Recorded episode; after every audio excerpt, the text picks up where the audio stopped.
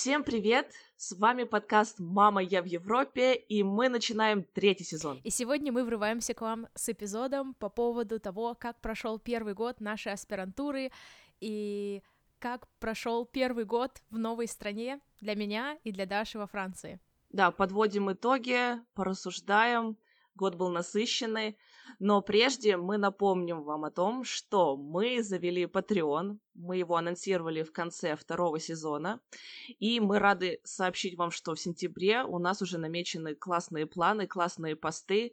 Так, а, я посещала один семинар, в котором нам рассказывали о том, как правильно вести соцсети, как оформлять соцсеть LinkedIn, где еще можно искать работы. И хочется все все те знания, которые мы получили за этот семинар, структурировать, и мы опубликуем классный полезный пост.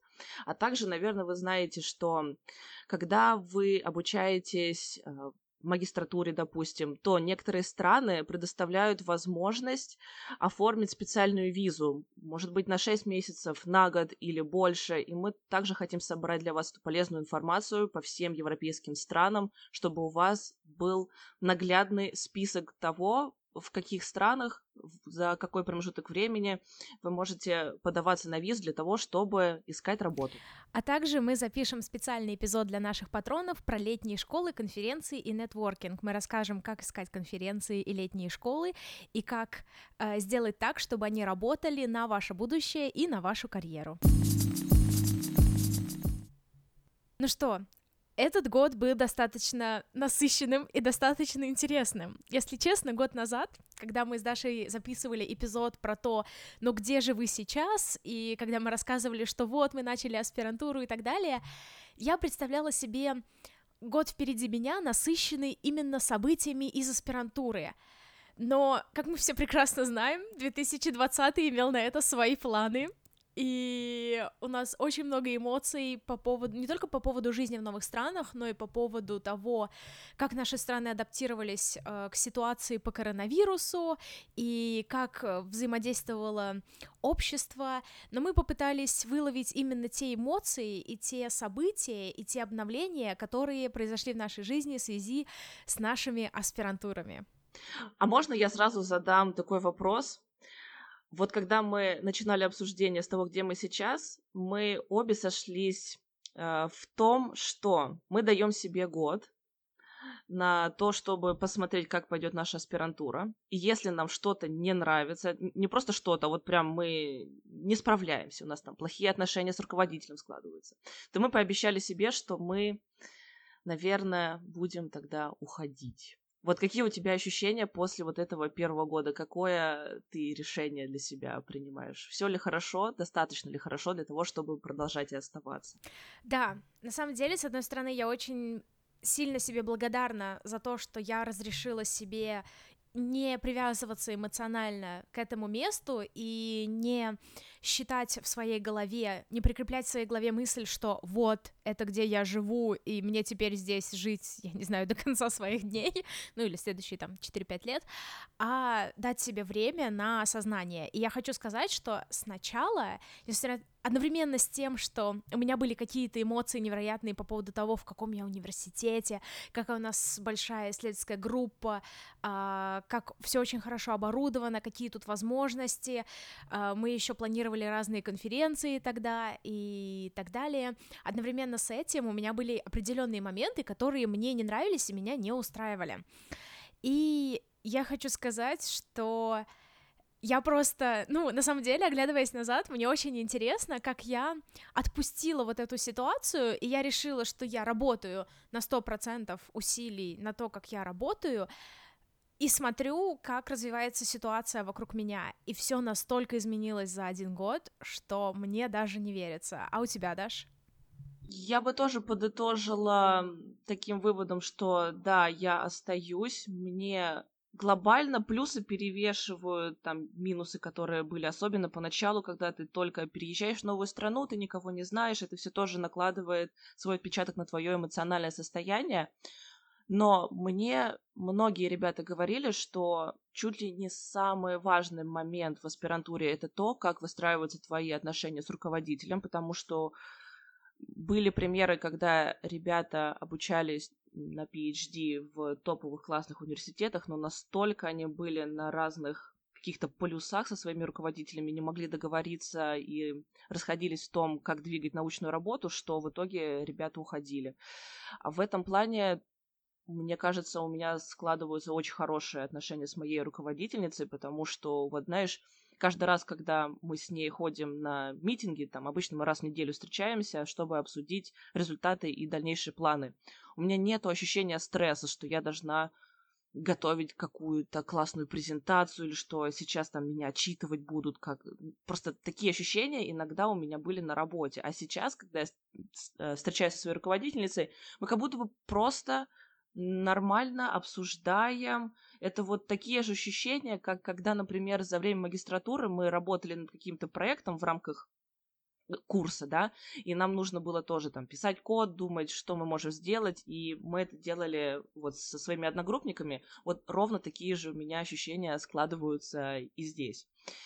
И еще такой момент, вот сегодня вспоминала ребят, аспирантов, с которыми я познакомилась за время моей практики в Австрии, когда это как раз а, была стажировка после первого года, и главная задача, которая передо мной стояла, я хотела понять, готова ли я, в принципе, к PhD, вот к такому ритму, к требованиям, подойдет ли мне это. Я общалась с ребятами, и посыл от них был такой, что да, нам нравится то, чем мы занимаемся, нам нравится наша тема, но то, насколько много спрашивают, э, то есть требования в самом университете были очень высокие. Один мальчик уже, он заканчивал свой PhD, но уже видно было, что прям из последних сил уже, знаешь, э, и мотивации уже не очень много, уже поскорее хочется просто все это закончить, но видно было, что у человека уже сил никаких нет, потому что, говорит, требует очень много и не сильно хорошо за это платят. Вот такой момент но он тоже играет свою роль. И мне кажется, что то место, где я сейчас нахожусь, я не чувствую прям супер такого сильного давления. Например, есть э, эм, аспирантура, где ты обязан как минимум три статьи написать, а, будучи главным автором, и ты должен опубликоваться в топовых журналах или конференциях. Где-то чуть ли не шесть статей ты должен писать. И ты понимаешь, ты только пришел, ты потихонечку разбираешься в своей теме, а тебе за этот год уже там две статьи нужно написать. Это достаточно тяжело. В моей школе просто нету такого жесткого требования, то есть э, даже если у меня никаких публикаций не будет, меня допустят до защиты моих тезисов, но это, конечно же, в моих интересах, и большой плюс и мне, и лаборатории, если публикации будут, и, конечно же, мы стремимся, и вот сейчас сентябрь начинается, очень много работы, так как в ноябре есть один дедлайн по конференции, куда, ну, очень бы хотелось податься.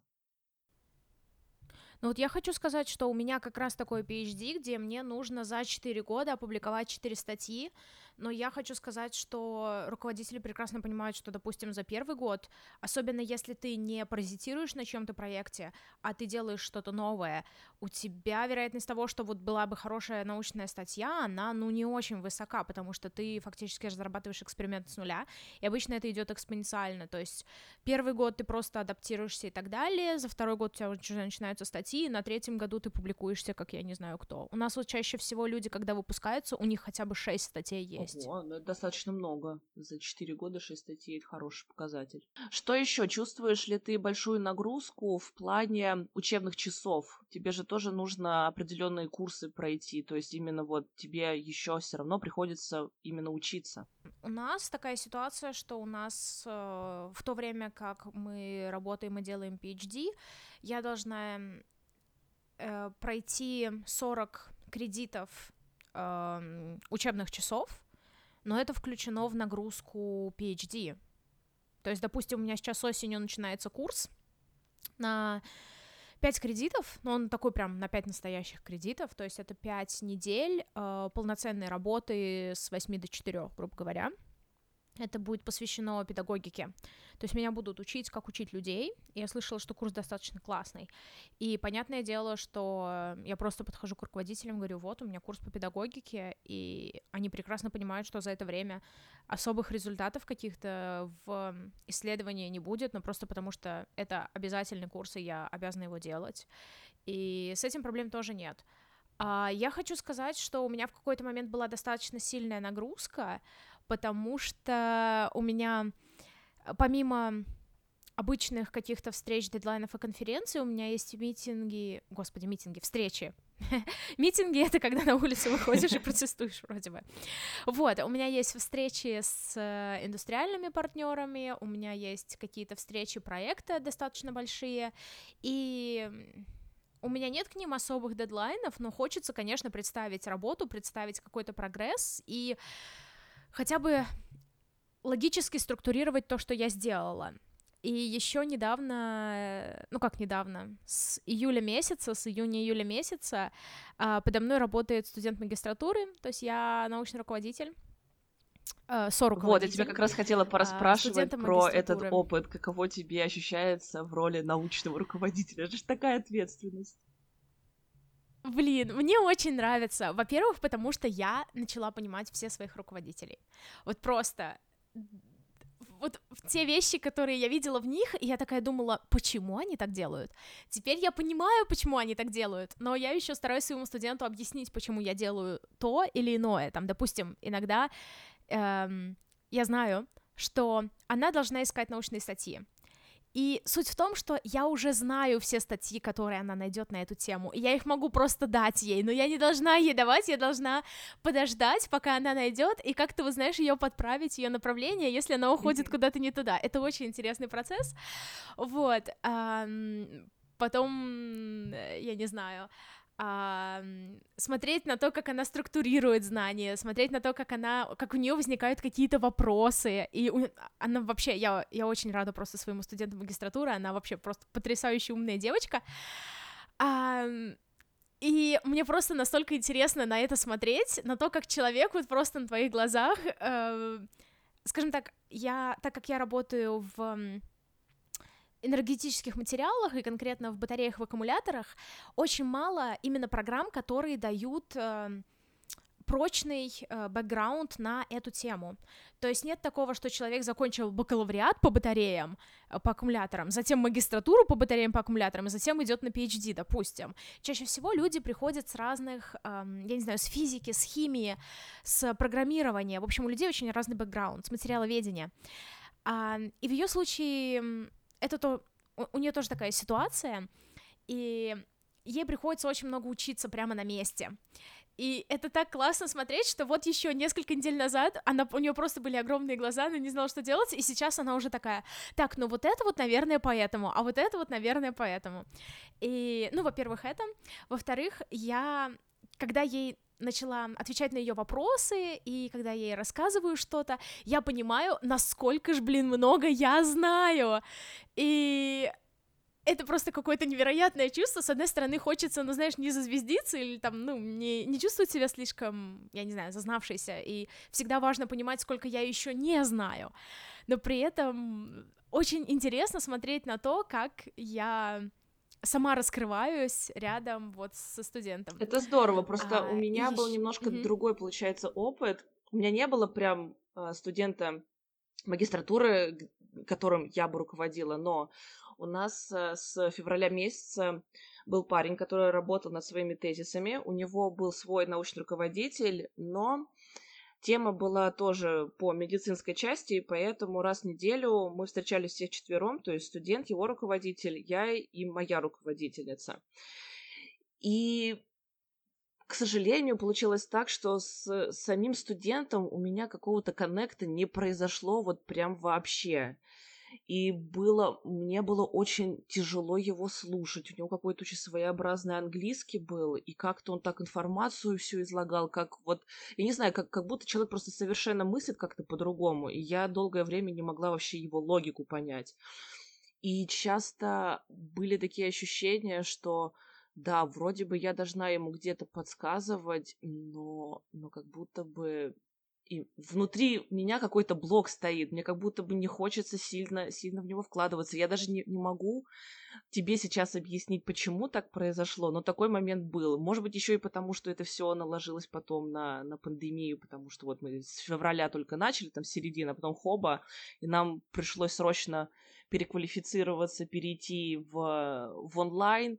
Онлайн постоянно какие-то проблемы поначалу были, то с интернетом, то со связью, ты созваниваешься, утром и через два слова слышишь э, и мало что понимаешь. В общем, как-то все было так очень сумбурно. Но я подумала о том, что на эту же позицию претендовал студент, который заканчивает э, магистратуру вот по моей Erasmus программе, и мне кажется, что если бы взяли вот того человека, я не знаю, кто именно это был, но мне кажется, тогда у меня было бы намного больше желания взаимодействовать с человеком, потому что мне показалось, да, мы с тобой из одной программы, мы как будто бы из одной семьи, мы должны держаться друг за друга и друг дружке помогать. Мне кажется, такой момент мог быть. А что сейчас а, меня радует, то что осенью у нас будет определенный курс для студентов, пока что мы не знаем, онлайн или офлайн он будет, там нужно будет вести лабораторные работы. То есть еще тоже такой момент в моей аспирантуре есть, что ты можешь брать определенное количество часов и преподавать, но преподавать не то, что там лекции читать, да, а вот именно лабораторные работы или семинары вести. И есть возможность провести несколько лабораторных работ именно вот по моей тематике, по машинному обучению и deep learning, глубокому обучению. И мне кажется, что это тоже мне даст очень хороший опыт в том плане, что мне самой нужно будет снова обновить те знания, которые у меня уже есть, еще раз, да, для самой себя вот пройтись, разложить по полочкам, чтобы я также хорошо могла потом донести эту информацию до студентов. Просто самой даже будет интересно, насколько, какие у них сложности, что именно, чего они не понимают, и могу ли я им это все красиво объяснить, разложить так, чтобы все уложилось, все эти знания. Будет интересно попробовать себя в роли преподавателя вот именно уже здесь.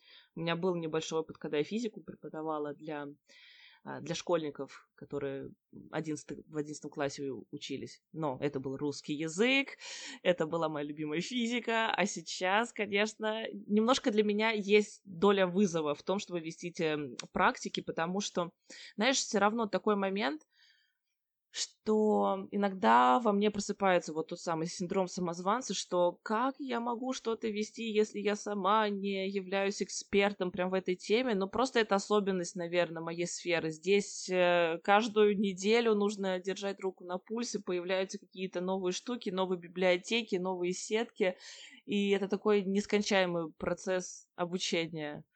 Просто надо это принять. Ну, на самом деле, мне кажется, вот когда ты начнешь преподавать, э, ты будешь более уверена э, в себе и в своих знаниях. У меня тоже был опыт преподавания, у нас это обязательно, мы должны преподавать э, время эквивалентное одному году, более или менее.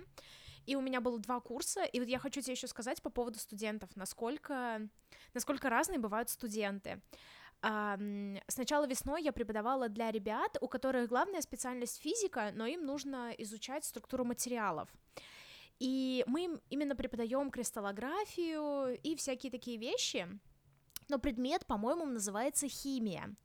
И суть в том, что так как я сделала магистратуру по фундаментальной физике, я знаю, что физикам нужна кристаллография, вот просто кровь из носу. Ну, этим конкретно ребятам точно нужна кристаллография. А они прочитали название химия, и у них это все, ну, знаешь, типа как предмет, который особо не нужный. И некоторые ребята были очень мотивированные, и с ними было очень легко работать. А, они прям внимательно читали лабораторки, внимательно все делали. А с некоторыми ребятами было сложнее.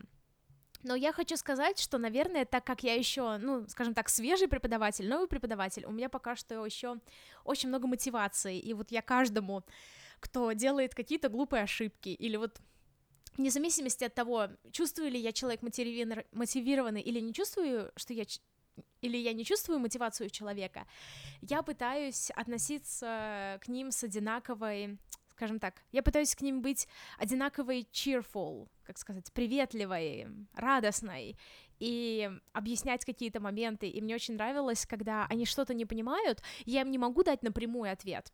Я им могу попытаться как-то это объяснить. И вот знаешь, когда тебе нужно найти какие-нибудь аллегории или какие-нибудь сравнения, или как-то нарисовать структуру, или вот еще что-то сделать, это достаточно интересно было для меня. А, и потом летом я еще преподавала курс э, по материалам аккумуляторов э, для электромобилей, для электрокаров.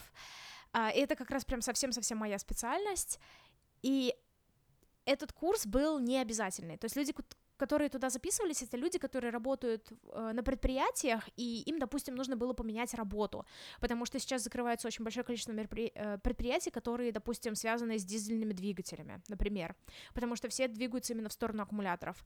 Или там студенты бакалавриата, которые думают о том, чтобы связать свою жизнь вот с какими-то энергетическими материалами, но они еще пока не знают, хотят ли они это.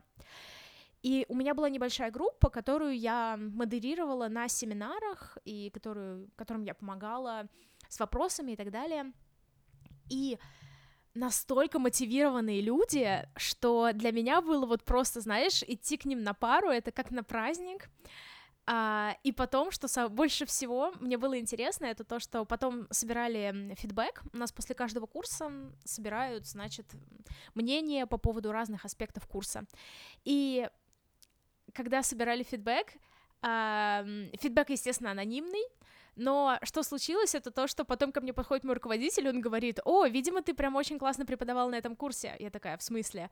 И он говорит, посмотри форму фидбэка. И я смотрю форму фидбэка, и прям вот количество ответов по количеству моих учеников.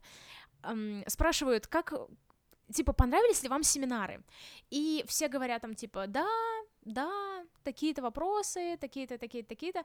А мои студенты, да, Анастасия, лучший учитель, спасибо большое, очень компетентно, whatever, whatever. А их даже, ну, как бы не спрашивали ничего обо мне. И мне это было так приятно. И я такая, о, как здорово. Ну, да, конечно. Но, безусловно, я хочу сказать, что со всем преподаванием и со всем вот этим вот нагрузка большая. Я ожидала от Швеции какой-то более, немножко более размеренной жизни, но, тем не менее, так как я человек, который просто вот вот, ты знаешь, я только хотела сказать, что размеренность — это пока что не про тебя. У тебя слишком много энергии, чтобы... То есть, э, вот у меня, наверное, более размеренная получается аспирантура. У меня здесь нету там такой большой нагрузки, как у тебя. Но тебе именно подходит. Ты, мне кажется, на своем месте сейчас находишься. А вот говоря, говоря про Швецию, для тебя все-таки это новая страна, да, ты не училась там в рамках магистратуры. Какие у тебя, в принципе, впечатления от самой страны? Я хочу сказать, что мое первое впечатление о Швеции, а, наверное, все-таки было, это когда я э, вернулась из России в сентябре за пару дней до начала учебы. Я сажусь в автобус, здесь очень классные автобусы, все дела, и там молодая мама, и у молодой мамы шарф от ну, допустим, Версаче. Я не помню, какой у него был шарф, но я недавно видела этот шарф. Я такая, вау, какой классный шарф, но он стоил как, как крыло от вертолета. Хорошо. Вот. И у нее маленький ребенок, ну, совсем грудной. И э, у ребенка то ли рот грязный, то ли еще что-то, и она берет этим шарфом, вытирает ребенку рот. Я такая, вау. И ее размеренность, и ее спокойствие, и ее комфорт, это вот для меня просто ассоциации со Швецией. Я хочу сказать, что Uh, у меня нет такого, что я в каком-то дичайшем восторге от Швеции, особенно в связи с коронавирусной ситуацией и так далее. Но я хочу сказать, что это для меня очень комфортная страна, а, я, я даже не знаю, с какой стороны подступиться, но мне кажется, что это вот, знаешь, такая комфортная, размеренная страна для жизни. А, с точки зрения туризма, это не Испания или Италия. И я это прекрасно понимаю. И с точки зрения архитектуры. И, допустим, я прекрасно понимаю, что в городах, несмотря на то, что, допустим, Стокгольм, он очень красивый, центр Упсалы, он достаточно красивый, там, Готенбург, Готланд и так далее, а, я понимаю, что это не инстаграмная жизнь, скажем так, в большинстве случаев, когда у тебя, я не знаю, э, французские террасы или там итальянские колонны или еще что-то, но при этом это настолько комфортная жизнь, что я понимаю... В общем, когда-то давно я слышала, что жители скандинавских стран, они не стремятся куда-то переезжать. И для меня это всегда было удивление, потому что мне кажется, что куда бы я ни приехала, я все равно всегда захочу пожить где-нибудь еще. Но вот здесь, скажем так, этот вот наркотик комфортности, комфорта, он подсаживает, и тебе не Ты хочется уже никаких... вот этот хюгге, да, это же шведская штука. Лагом. А, а хюгге это чья А, да, и хюге. Хюге, хюге это уют, Мгм. а лагом это Все в меру. Ну, типа, знаешь, достаточно хорошо, да, в меру, достаточно хорошо. А как у тебя с Францией ситуация? Это, не, это твой не первый опыт, но мне Да, интересно вот послушать. мне кажется, что первый опыт был вообще не репрезентативным, просто потому что мы действительно жили в какой-то деревне и настолько были загружены учебой, что мы даже мы после этого семестра все такие жалели, от чего мы вообще по стране не поездили, как так. Поэтому да, конечно, было интересно снова очутиться во Франции, в более большом городе и динамичном. Но вот как ты сказала, у тебя в Швеции не инстаграмная жизнь, это не французские террасы или итальянские колонны. А ты часто видишь вот у меня французские террасы? Вот, по-моему, я их вообще, дай бог, чтобы один раз в сторис я что-то выставила, потому что настолько это все оказывается неважно. Мне кажется, даже если бы я жила просто сейчас в самом-самом красивом городе Европы, это все равно бы, не знаю, не придавало бы такого ощущения, что да, все, класс, я добился, я сюда переехал, все очень здорово. На самом деле твоя ежедневная жизнь, она вообще не, не состоит из э, чашек кофе и круассанов и всего такого вот э, инстаграмного. Что могу сказать? Ну, до сих пор противоречивые, наверное, ощущения, но я стала потихонечку из этого выбираться, я стала понимать, почему я не чувствую себя в Лионе как дома. Особенно спасибо тем новым людям, которые мне встречаются, они мне просто напрямую задают такой вопрос, как тебе Лион? И это те люди, которые обожают Лион, они здесь выросли, родились, им все классно. Я, когда отвечаю на этот вопрос, я сама понимаю, чего мне здесь не хватает. Раз мне чего-то не хватает, то мне это нужно где-то искать из них. Мне кажется, проблема даже не в Лионе. Точно такие же ощущения у меня могли бы быть и в любом городе и Испании, и Германии, потому что, как я уже не один раз упоминала, важно то, какие люди тебя окружают и насколько у тебя социальная жизнь все-таки хорошо складывается. И мне кажется, я двигаюсь в правильном направлении. Я себя сейчас вытаскиваю из зоны комфорта, знакомлюсь, стараюсь находить новых людей. Это все очень интересно. Конечно, да, с коронавирусом было ощущение, что как будто бы все откатилось назад. То есть все социальные связи, которые наработаны были с ноября по конец февраля, как будто бы обнулились. И надо было вот заново все выстраивать, снова связываться с этими людьми, встречаться, общаться, всякое такое. Um, главный посыл, главный момент во Франции, это, конечно же, язык, потому что, мне кажется, в Швеции с этим все в порядке, люди говорят на английском, вообще в Скандинавии.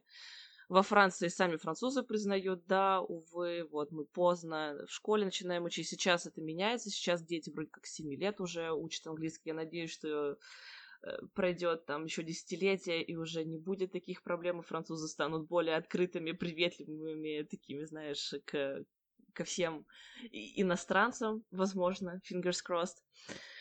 Um, так, и что еще? Что еще можно сказать про Францию? Вообще, на самом деле, я должна признаться тебе, Настя, я в этом году влюбилась вот за это лето. Но не во Францию. Я влюбилась в Швейцарию. Получилось так, что я на первую неделю... Да, у меня были три недели обязательного отпуска в августе. Это когда наша лаборатория закрывается, и все, все уходят гуляют кто куда. Я думала, что же мне делать, куда поехать, и Леон находится реально в двух часах от Женевы. У меня сейчас в Швейцарии есть подруга из России, которая то, что да, год назад переехала. Думаю, ну потрясающе, я могу с ней встретиться. А потом мне написала девочка э, из моей магистратуры, которая живет в Германии, и она такая, «Хей, а у тебя есть планы на отпуск?» Я такая пишу, ну вот в Швейцарию, думаю, съездить. Она, так давай вместе пересечемся. Мы просто не выбрали тот город, который более-менее мне ей подходил. И за эту поездку мне хотелось решить для себя одну дилемму.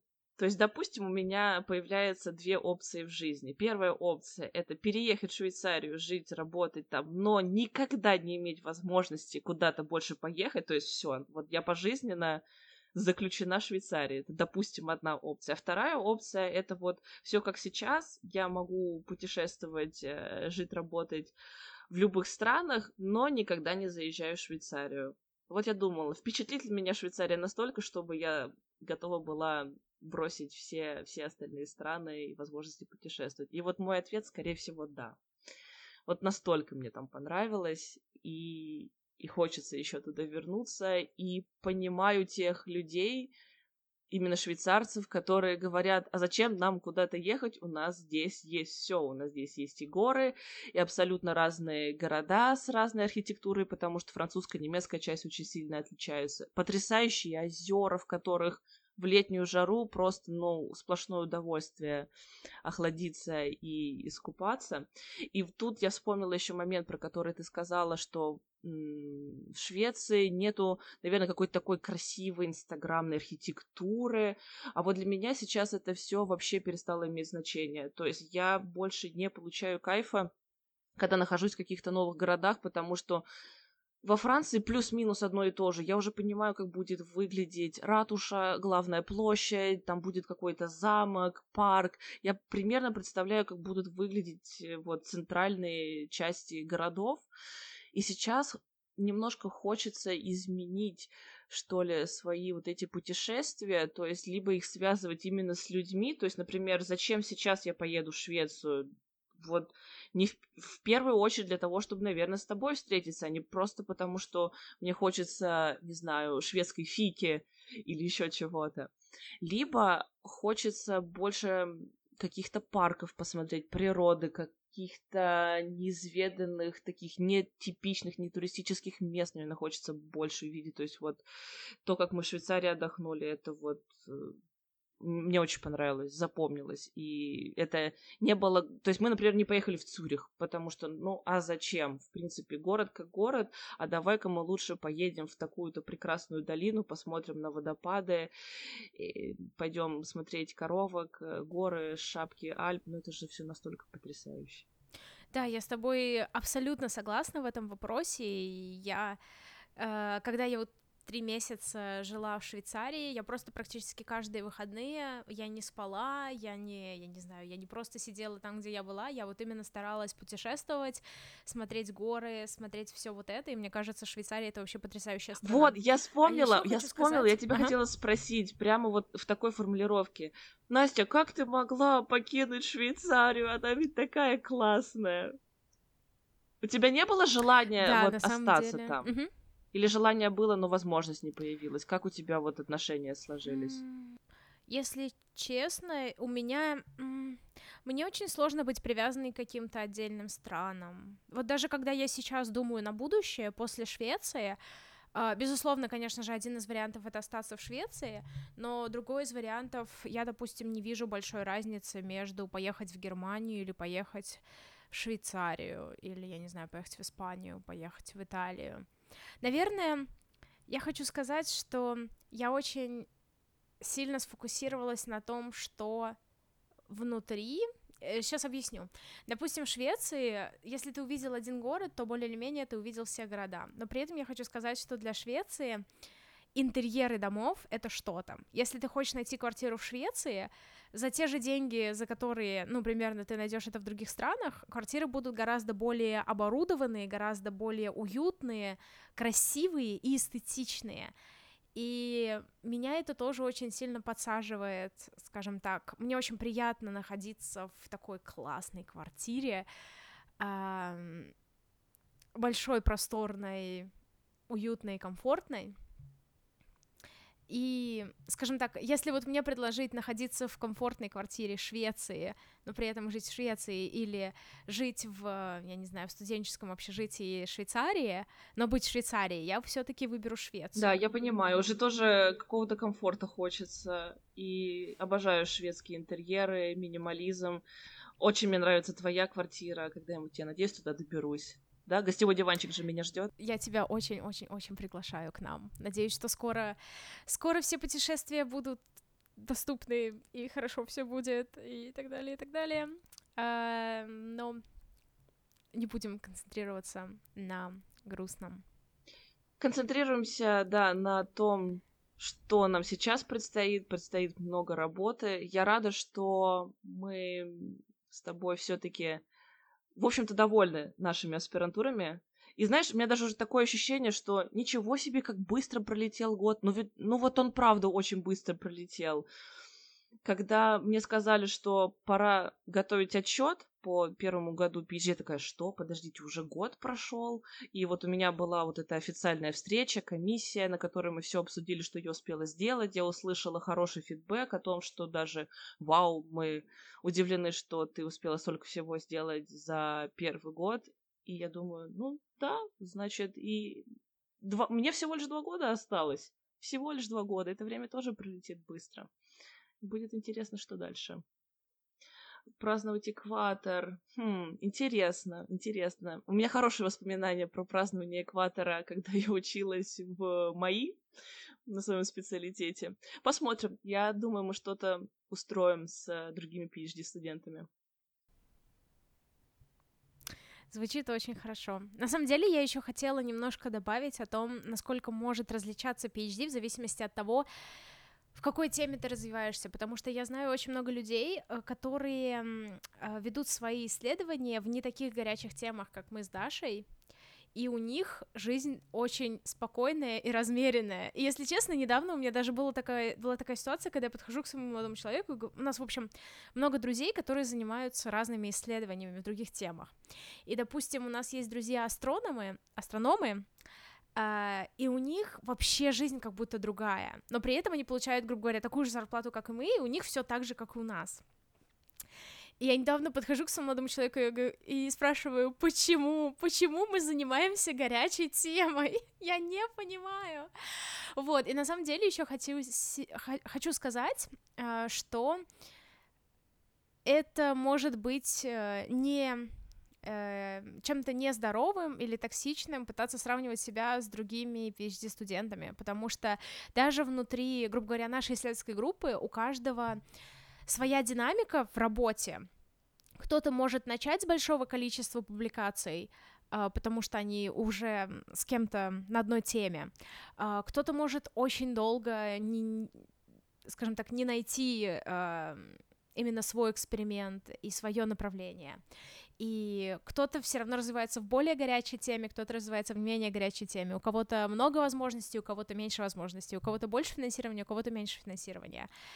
И я, наверное, хочу сказать, что э, недавно меня спросили э, какой-то вопрос, да-да-да, э, как вот я себя чувствую с моей загруженностью и как э, у меня получается не сравнивать себя с другими студентами, и мне кажется, что, наверное, ответ в том, что сравнивать себя с самим собой из прошлого. И мне кажется, это очень классно, потому что вот когда мы сейчас с Дашей сравниваем себя с тем, что было год назад, мы видим прогресс. И мне кажется, это, это, это очень классно. Да, я рада таким выводом мы, мы с тобой уже к ним приходили, что, в принципе, себя не надо ни с кем сравнивать. А в плане именно аспирантуры еще очень показательно то, что твой руководитель тебе говорит. То есть, если мне иногда кажется, ой, я, наверное, слишком медленно двигаюсь или еще что-то, но потом, когда моя руководительница рада тем результатам, которые уже есть, когда мне вся комиссия говорит, что вау, это хороший прогресс, я понимаю, действительно, чего я себя э, как-то недооцениваю, что ли. Все нормально, все все по плану. Мне уже интересно, как, как будет звучать э, наш эпизод через год, когда у нас пройдет уже два года. О, да. Давай действительно пообещаем себе, что мы запишем такой эпизод через год и mm-hmm. проведем проведем сравнение. очень интересно. А сейчас я, правда, очень, ну да, что? I'm very угу. excited по поводу того, что мы напланировали на третий сезон. Будут классные интервью, классные темы, так что, ребята, не забывайте, что у нас есть Инстаграм, у нас есть группа ВКонтакте, подписывайтесь, пишите нам личные сообщения, мы любим общаться и очень-очень сами ждем, каким же получится третий сезон. Да, я очень-очень-очень рада, и а, мне просто уже не терпится, не терпится увидеть о том, увидеть то, какие будут наши темы и как это все придет в жизнь. И мы безумно рады тому, что вы нам пишете. И спасибо вам большое. Ну что, официально третий сезон будем считать открытым. Ура! И услышимся в новом эпизоде уже через две недели. Пока-пока.